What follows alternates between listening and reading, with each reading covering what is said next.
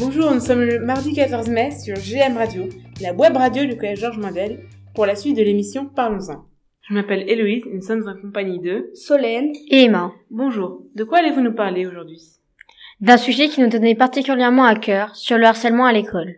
Est-ce un phénomène qui touche beaucoup les collégiens? Donc selon une étude du ministre de l'Éducation nationale de 2017, 6% des collégiens ont été victimes d'actes pouvant s'apparenter à du harcèlement.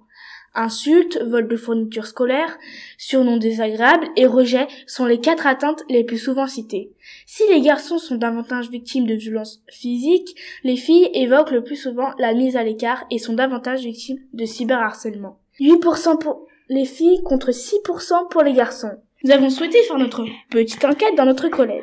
Sur 5 élèves interrogés, 2 ont été victimes de harcèlement en primaire. Avant de vous dévoiler ce que ces élèves nous ont dit, rappelons ce qu'est le harcèlement. C'est le fait d'attaquer quelqu'un, une victime, sans arrêter. Il en existe plusieurs formes. Le harcèlement verbal, paroles méchantes, menaçantes, moqueries et insultes.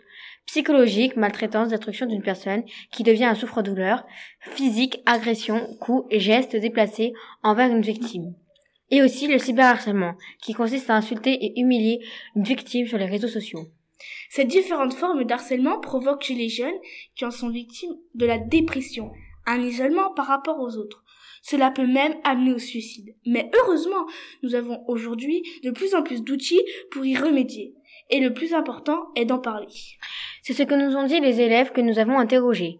Pour deux d'entre elles, le fait d'en parler à leurs parents ou à des personnes compétentes en a fait cesser ce harcèlement. Pour toutes les deux, le scénario était le même. Insulte sur le physique, la voix, la façon de s'habiller et de se comporter. L'une d'entre elles a même été victime de chantage en CE1. Tous les élèves interrogés nous ont dit que s'ils voyaient un autre élève se faire harceler, ils interviendraient pour l'aider ou pour en parler à des adultes, même si elle ou lui ne le souhaite pas. C'est trop grave.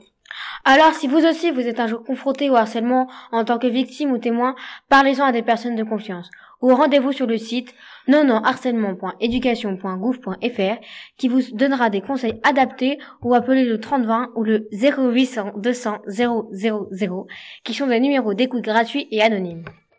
Merci pour cette super émission sur le harcèlement et au revoir à tous. Au revoir. D'accord, au revoir. Et n'oubliez pas que le plus important, c'est d'en parler.